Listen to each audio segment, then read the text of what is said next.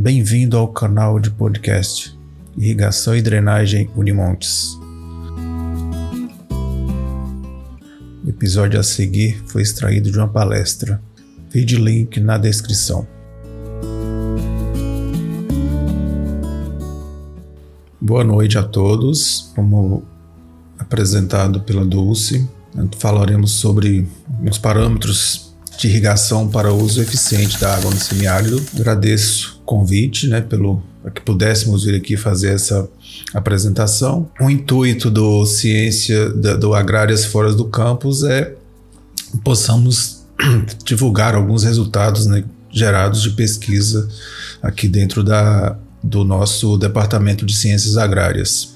Vou trazer alguns resultados né, e, e também resultados de de outros. É, de colegas de outras instituições, porém também desenvolvidos aqui na região. Quando a gente fala de semiárido, nós estamos caracterizando uma região, obviamente, e essa região, ela recentemente, eu digo em 2017, ela foi reclassificada, né, os municípios que hoje fazem parte dessa região, por atenderem alguns requisitos, né, alguns critérios técnicos e científicos, como vocês podem observar nesse segundo artigo da resolução dessa resolução 107 de 2017 do Conselho Deliberativo lá da Sudene, que é Uh, com base em uma série histórica de 30 anos, né, nesse caso aqui foi uma série histórica de 81 a 2010, aqueles municípios que a média anual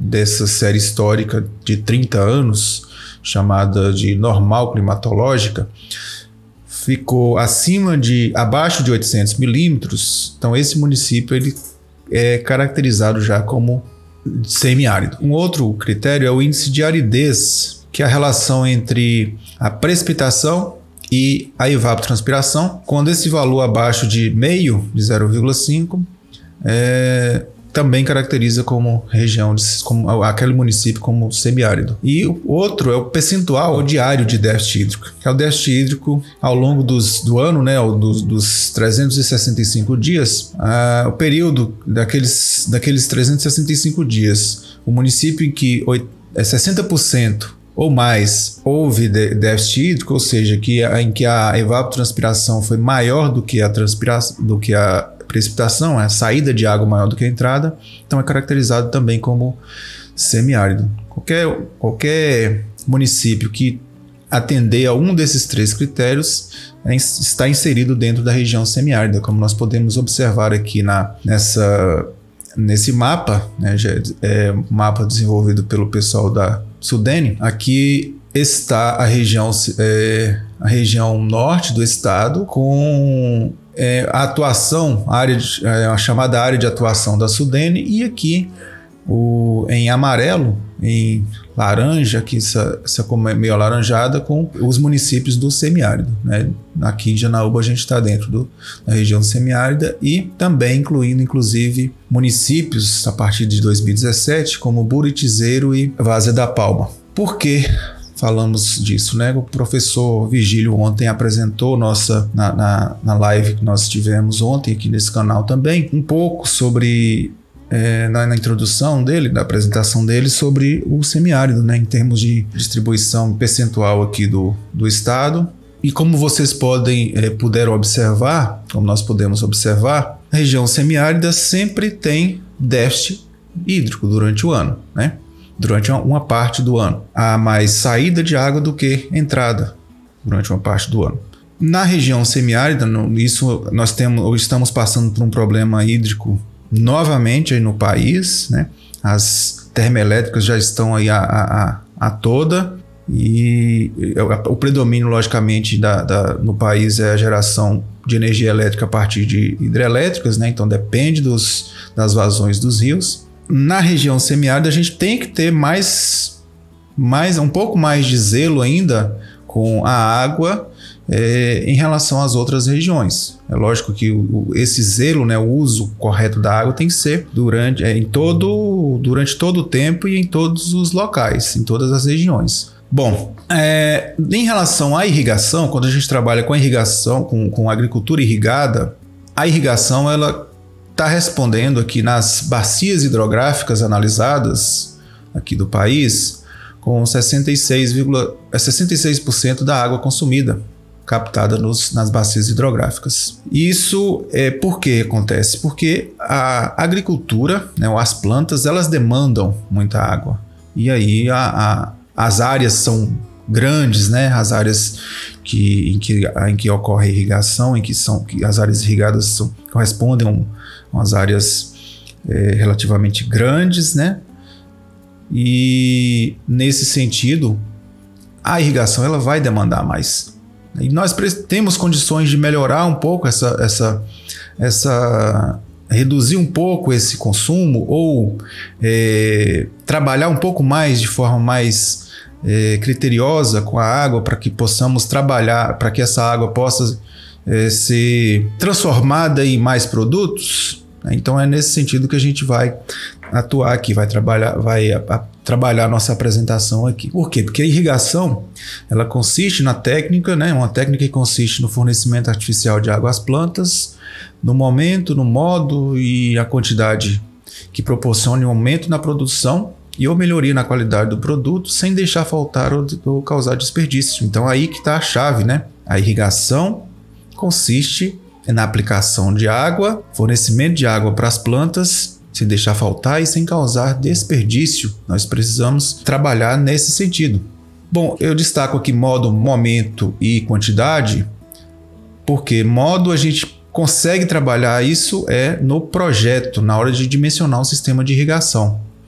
E aqui, momento e quantidade está associada ao uso do sistema de irrigação ao longo do ciclo da cultura ou ao longo dos ciclos das culturas, porque eu posso trabalhar com um sistema de irrigação atendendo mais de uma cultura, né, cultivos sequenciais por exemplo. Para que nós possamos então atender às boas práticas né, de, de, da irrigação, nós precisamos monitorar preferencialmente todos esses, esses fatores aí que estão, que estão aqui é, ilustrados, né? Que seria clima, solo, planta, sistema de irrigação e ainda outros, né? Monitorar e trabalhar de forma conjunta. Que seria relacionado ao clima, é, eu posso inclusive definir aquele, aquela quantidade, aquele quanto lá destacado na, no, na definição, no conceito, somente a partir de informações de meteorológicas, a partir de, de uma estação meteorológica. Por exemplo, a gente tem aqui no Gurutuba uma estação meteorológica do, do, do do Distrito de Meteorologia, né, do, do, do, INEMET, que os dados são coletados e armazenados de, de hora em hora e eu consigo baixar esses dados de, de, sem, sem custo algum e consigo trabalhar esses dados de forma que eu consiga, a partir daí, chegar numa, numa, numa demanda, né? Seria uma evapotranspiração, chamada evapotranspiração de referência.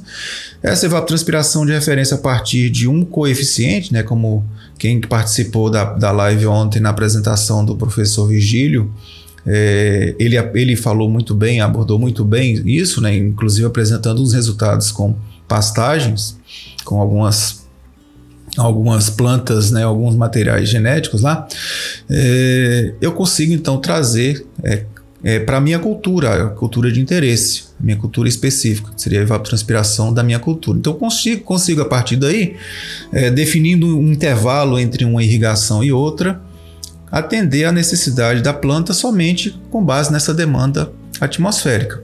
Posso também fazer somente com base no solo, monitorando o solo, a umidade do solo, a chamada umidade do solo, e fazendo a reposição a partir do momento que a água chega no limite, um determinado é, ponto de umidade lá nesse solo. Ou então trabalhando de forma conjunta, né? O clima e o solo, né? trabalhando de forma é, com os dois ao mesmo tempo, né? Então, é, nesse sentido que a gente vai trabalhar alguns, mostrar alguns pontos aqui, algumas alguns ajustes que a gente pode fazer de forma local com os resultados que nós é, já desenvolvemos aqui. E com isso, então, dependendo da cultura a ser trabalhada, né, que, que, que for ser cultivada, a planta a ser cultivada, essa, esse ajuste ele permite então trazer mais economia de água ou trazer a, a atender a necessidade da cultura, se, é evitando né, o, o excesso ou, ou a falta. Né? Em relação ao sistema de irrigação, eu vou é, na, dar a entender, inclusive, que no, no título, parâmetros de irrigação, mas eu vou trabalhar aqui somente mais relacionados, parâmetros relacionados à, à planta é, e ao solo, né? É, porque pela questão do, do, do tempo nosso aqui da, da, apresentação. Em relação ao sistema de irrigação, eu só trago é, uma observação né, que, que é importante nós fazermos durante para que eu possa então para que possa permitir o uso, é, atender a necessidade da, da, das plantas e, o, e, a água ela vai chegar até a planta via sistema de irrigação, eu preciso saber quanto de água está sendo, é, o sistema meu está tá aplicando e como que está a qualidade da distribuição dessa água no, lá no campo. Então preciso fazer pelo menos uma vez no ciclo, né, se for cultura anual ou é, periodicamente em cultura perene, a avaliação do sistema de irrigação. Então aqui tem uma ilustração de uma, uma avaliação do sistema de irrigação de, é, dentro da aspersão, né, dois sistemas de irrigação dentro da aspersão, seria a aspersão convencional e sistema linear, em que eu a água, a área é 100% molhada, né? A, a, a é 100% irrigada é, da área e eu preciso então medir a vazão do emissor, a vazão do aspersor, preciso medir também a, a, distribuição da água dentro da área. E essa distribuição de água dentro da área nós medimos é, distribuindo coletores ali no próximo do emissor que representa a situação, né, que seria a pressão média, né, ou a vazão média na, na linha lateral. E, e, consigo a partir daí dessas, desses volumes coletados nesses coletores, né, ou pluviômetros também, consigo medir ou quantificar a a qualidade da distribuição da água ou a uniformidade do, do sistema de irrigação. E essa, essa uniformidade ela está tá exatamente associada com a perda que, que pode ser promovida né, lá na, no, durante a aplicação do, do, da água, que seria a perda por percolação, chamada perda por percolação. Aquela água que vai cair eh, no solo, vai infiltrar, vai entrar no solo e depois ela vai ultrapassar, vai ficar abaixo da zona radicular e as plantas não vão aproveitar. E essa água que não aproveita, considerada perda por percolação. Nós precisamos trabalhar para que essas perdas sejam mínimas, né? Então, aqui tem uma representação, por exemplo, dessa de uma avaliação desse sistema linear, que é um sistema móvel, né, em que a, essa linha representa a média a lâmina média aplicada, né, coletada lá nos, no, nos coletores, e aqui a, as lâminas em cada um dos coletores distribuídos ao longo da, do perpendicular aqui do, do sentido de movimento do, da, desse sistema, da linha, dessa linha lateral. E como nós podemos observar, essa qualidade, né, a distribuição, o ideal seria que ficasse o mais próximo possível da média, mas Nesse caso, por exemplo, tem pontos de coleta, né? logicamente as plantas vão estar aqui abaixo, né? Que vão, vão, vai cair mais água, que as, essas plantas vão receber menos água. Tem pontos que a, as plantas vão receber mais água. Então, se por exemplo eu for aplicar uma determinada lâmina, por exemplo, essa lâmina de, de, de aqui do, do, da avaliação de 1,7 milímetro, desse 1,7 milímetro aplicado, na média tem pontos que vai receber menos, vai chegar menos plantas que vão receber menos água e tem plantas que vão receber mais água. Essas plantas que vão receber mais água vão pode acontecer dessa água descer e promover perda por percolação. Ao passo que, por exemplo, para melhorar, para que essas plantas que estão aqui abaixo recebam a lâmina correspondente a, a, essa média, eu tenho que deixar o sistema funcionando mais tempo aqui, mais, reduzir a velocidade de movimentação do sistema, vai cair mais água. Essa linha que ela sobe, né? Ela sobe, vou aplicar uma lâmina mais próxima da, daquela exigida para atender a cultura. Só que onde tinha tava, onde estava caindo é, já estava promovendo excesso ainda vai aumentar esse excesso tá? então nós precisamos em projeto trabalhar com um sistema que essa variação ela seja a mínima possível. Nós conseguimos fazer isso lá no modo. Bom então aqui tem uma ideia do de, de, de, um, de um balanço chamado balanço hídrico né? Nesse balanço hídrico eu, eu preciso considerar é, o solo, né? Para fazer esse balanço. Então, tem, como é balanço, tem as entradas e as saídas de água. No, no, no, no, volume de controle.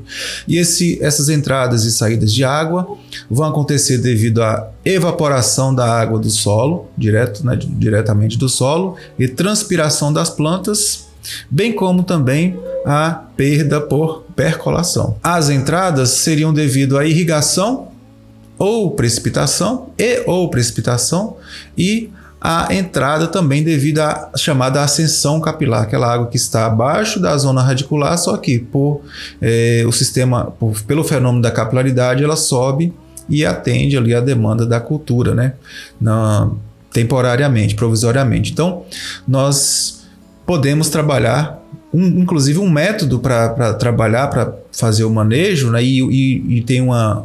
Nós fizemos até um trabalho relacionado a isso e definindo um, um coeficiente a partir desse método, a partir desse balanço. É, eu preciso considerar a chamada profundidade efetiva do sistema radicular, que é aquela profundidade em que 80% do sistema radicular ativo está presente, ocupa no solo. E essa informação é importante, inclusive, para a gente, é, na, no, sobretudo em, em, no início de, de, de cultivo, é, elevar a umidade do solo até essa profundidade, até a, a umidade correspondente à capacidade de campo. E quanto maior essa profundidade, mais água ou mais tempo o sistema de irrigação vai funcionar. E depois, inclusive, para manter essa, esse volume de, de água aqui no, no, no solo que a gente considera como um reservatório. reservatório é, vai, vai ser necessário aplicar mais água. Então, isso é, é importante a gente definir essa profundidade é, radicular. A evapotranspiração da cultura, a gente viu é, ontem na apresentação do, do professor Virgílio que ele, ele inclusive define lá alguns coeficientes de cultivo, né? Que a partir da evapotranspiração de referência a gente consegue chegar usando esses coeficientes de cultivo, que variam ao longo do ciclo né, da, da, da, da cultura. Inclusive, as demandas vão sendo alteradas também ao longo do ciclo da cultura para que possam então ser é, trazer essa, é, a, a irrigação para atender a necessidade das plantas, evitando lá os desperdícios ou evitar também a falta, né? Evitar que promove que não que não que as plantas não não, não, não sintam não ficam não fiquem deficientes.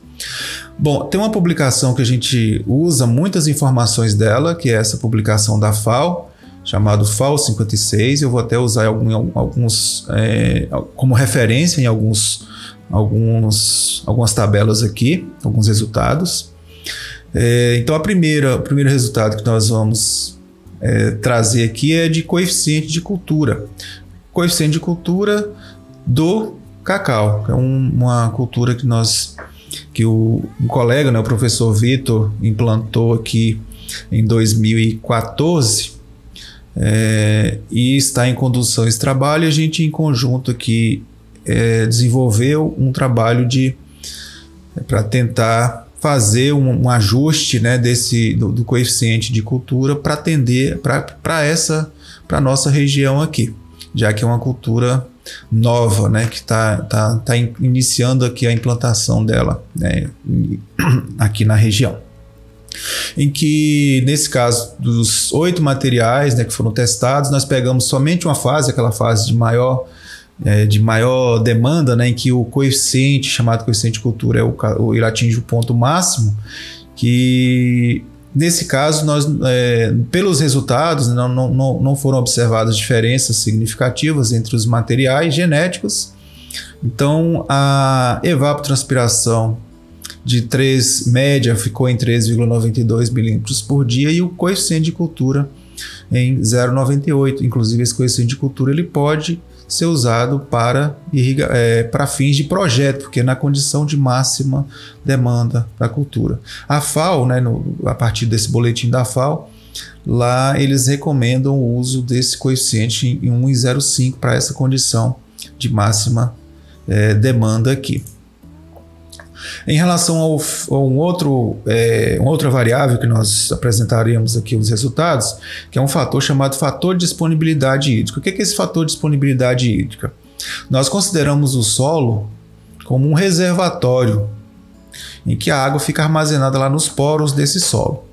Esse reservatório, ele é, nós definimos dois pontos de umidade que seria a umidade conhecida como umidade na capacidade de campo e umidade no ponto de murcha permanente, e calculamos a, o armazenamento de água nessa, nesse, entre esses dois pontos de umidade, nós chamamos de capacidade total de armazenamento. Dessa capacidade total de armazenamento, eu não posso é, disponibilizar, deixar a planta usar todo esse volume de água, toda essa água armazenada no solo, o que o solo pode armazenar. Somente uma parte. A essa parte nós chamamos de capacidade real de armazenamento, que está ilustrado aqui nessa segunda figura. Essa capacidade de armazenamento, a gente consegue chegar nela multiplicando esse coeficiente, é, essa capacidade total de armazenamento, aquilo total que o, que o solo consegue armazenar até uma determinada profundidade, pela por um fator chamado fator de disponibilidade. Então, esse fator de disponibilidade ele serve para isso, nós possamos então do total de água armazenado, quanto que realmente pode ser disponibilizado para as plantas. Nesse caso, nós inclusive temos um, um, um trabalho, né, um capítulo de um livro é, publicado desse livro de abacaxi do plantio da colheita e quem quiser mais detalhes pode consultar. Depois, né, quiser e quiser adquirir, pode consultar essa, esse, nesse capítulo lá que tem, tem mais detalhes relacionados a esse assunto.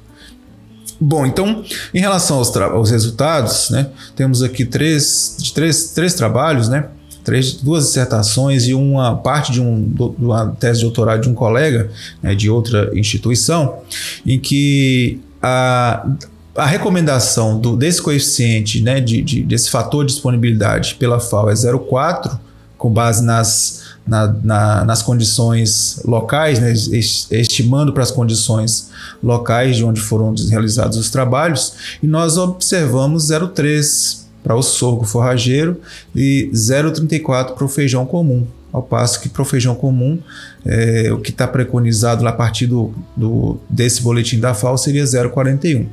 No, no caso da, da cana, é, seria 0,53, né? Tá, inclusive trabalho desenvolvido lá no, no, no Jaíba, né? no perímetro irrigado Jaíba, e aqui nós, é, a, a, recomendação né, que meu colega e equipe chegou foi de 0,5 a 0,7, o uso desse fator de, de disponibilidade de água, de água no solo.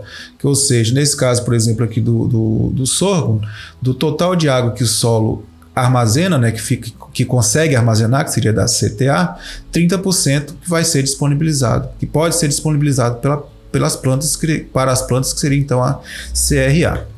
Um outro trabalho também foi em relação à profundidade efetiva do sistema radicular, que nós, a partir de um, um trabalho desenvolvido na, aqui na, na, na EPAMIG, uma, um trabalho do, da Embrapa, inclusive, é, com quatro materiais, não foi observada diferença entre esses materiais, mas eu coloco aqui só para comparar, né?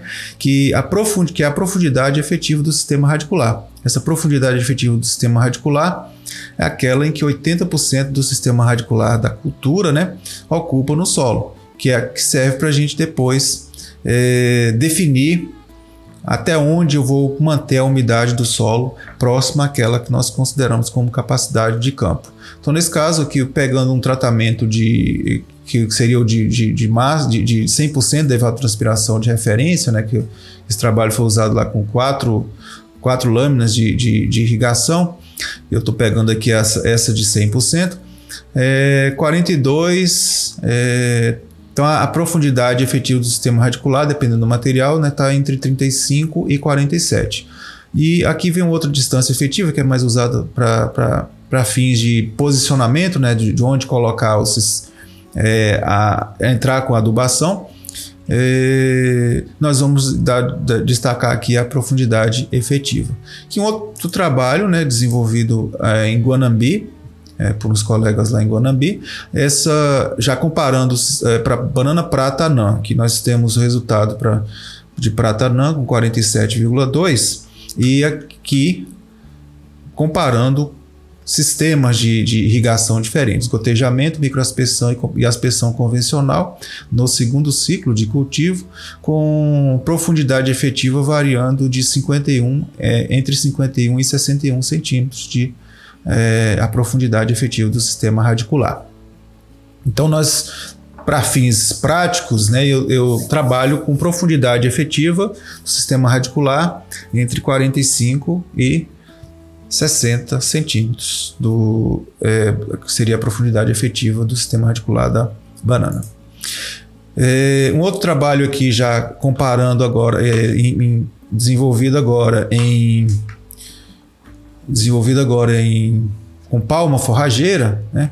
Nós é, foram, fomos, é, for, foram feitos também é, é um foi feito também um trabalho com profundidade, com raízes, um estudo com raízes, que por sinal é um estudo bem é, é bem trabalhoso fazer, né?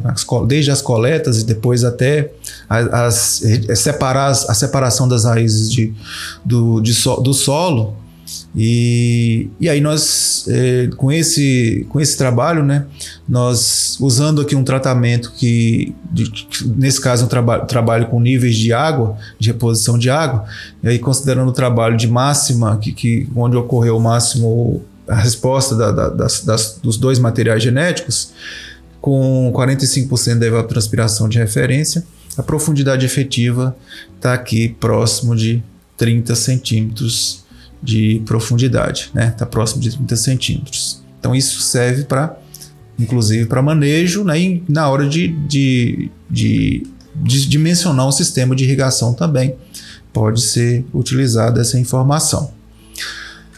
Então aqui é, é o, o resultado da, de, de, produção de, de matéria seca, né? De produtividade de matéria seca como não teve diferença entre os dois materiais em termos de, matérias, de, de rendimento de matéria seca, produtividade de matéria seca, uh, a média né, o, o, dos dois materiais está aqui próximo de 20 toneladas por hectare ano. Um, um assunto, um negócio interessante aqui do, da, da irrigação é que eu consigo antecipar o ciclo. Né, em área de cultivo de sequeiro, é uma cultura muito interessante para a região semiárida que em cultivo de sequeiro eu consigo é, a, a, a, o corte, né, o ciclo ele fecha com em torno de dois anos. Na na irrigação, com o uso da irrigação, a gente antecipa esse ciclo para 12 meses, o que é muito interessante e pode trabalhar com, com a reserva de, de, de forragem em pé. Né? Lá no, no, na época de, de maior demanda, ela está lá para complementar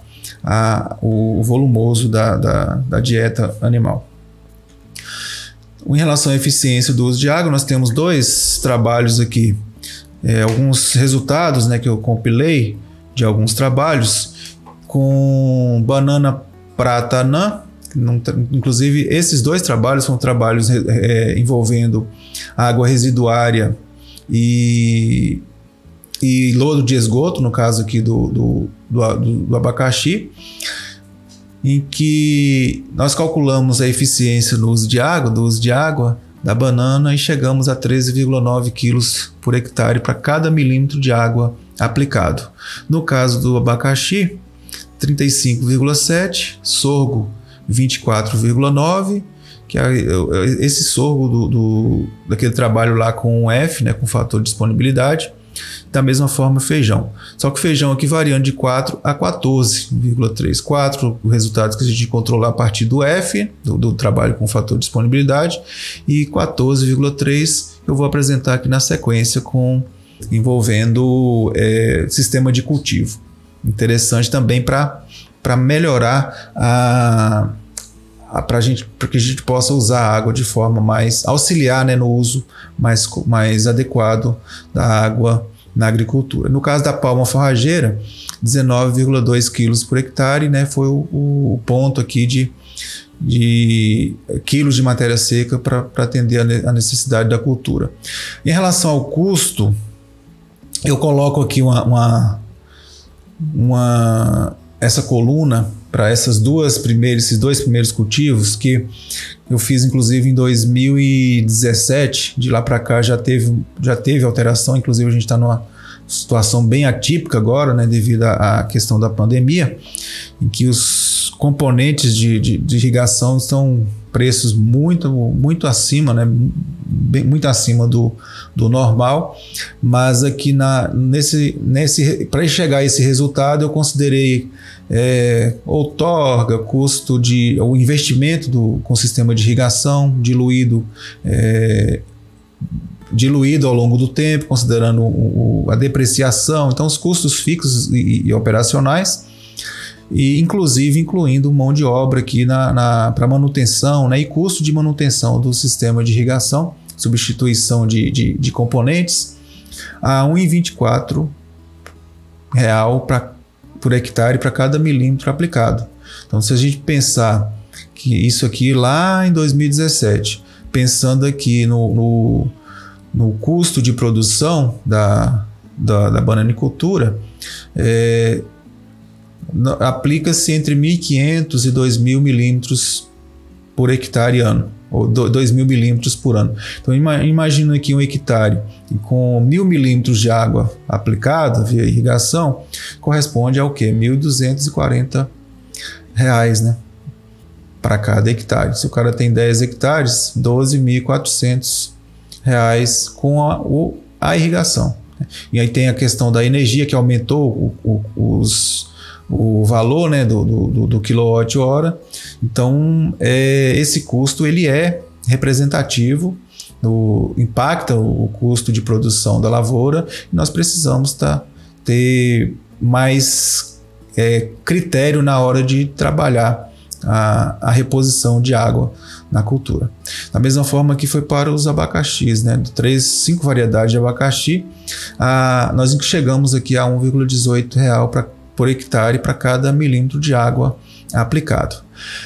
É, em relação à resina, é, a formas de que nós podemos trabalhar também, nós desenvolvemos trabalhos relacionados a isso, uma forma de, de melhorar é, seria condicion, melhorar a condição de, de, armazenamento de água no solo. É, o pessoal tem usado é, polímeros, né? Polímeros sintéticos. E aí nós testamos né, é, um, uma resina vegetal, uma resina de paineira, que, que consegue melhorar muito a condição, ela tem uma, uma, uma capacidade de, muito grande de melhorar a condição de, de armazenamento de água então ela retém muita água.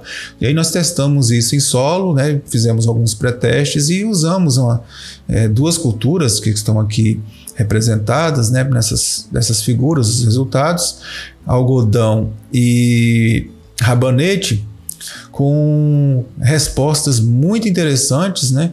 com um aumento, como vocês podem observar aqui no, na parte aérea da, da banana, com aumento do, da, do algodão, com aumento da da dose da resina no, no solo, a, mesmo com a redução de, de, de água, a, a, o déficit hídrico, o déficit sendo promovido aqui, a, ficando mais tempo sem, sem haver reposição de água, as plantas respondem muito bem. Da mesma forma, também é com a, o rabanete, olha só. Isso, só que aqui reduzindo é, aqui trabalhando com tensão de água no solo, chamada tensão de água no solo, e aqui com a evapotranspiração. Quanto menor a evapotranspiração, então eu estou fornecendo, estou trabalhando com déficit, a resposta das plantas muito melhor e indicando com isso então que as plantas é, é, respondem mesmo com, com baixa, isso implica baixa é, reposição de água, principalmente aqui nesse caso do, do rabanete. Baixa reposição de água, as plantas estão respondendo né, em termos de ganho de massa muito bem. Então, da mesma forma, isso também foi observado para a parte relacionada ao sistema radicular da, das, da, dessas, duas, dessas duas culturas. É o que é muito interessante e indica que nós podemos, então, é, trabalhar né, e, e, tentar até extração desse. É, a produção comercial, chegar a uma produção comercial para esse, é, para esse material. Okay?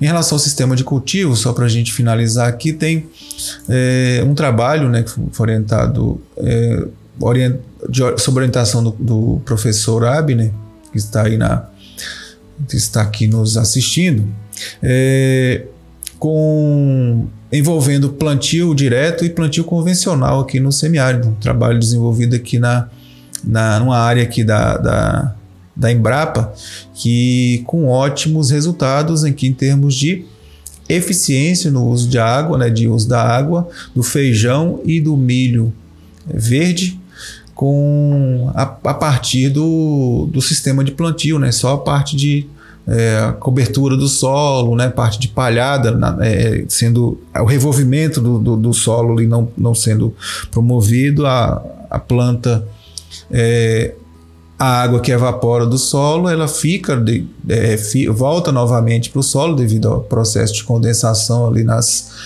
próximo da, do, da cobertura, né? E aí então consegue é, melhorar a, a, a, eficiência na, no, na, na, na produção da, da, produção do, da, da, das lavouras em função dessa, é, desse sistema de, de, de cultivo que é muito interessante, chegando quase o dobro aqui a, a, a eficiência de uso da água.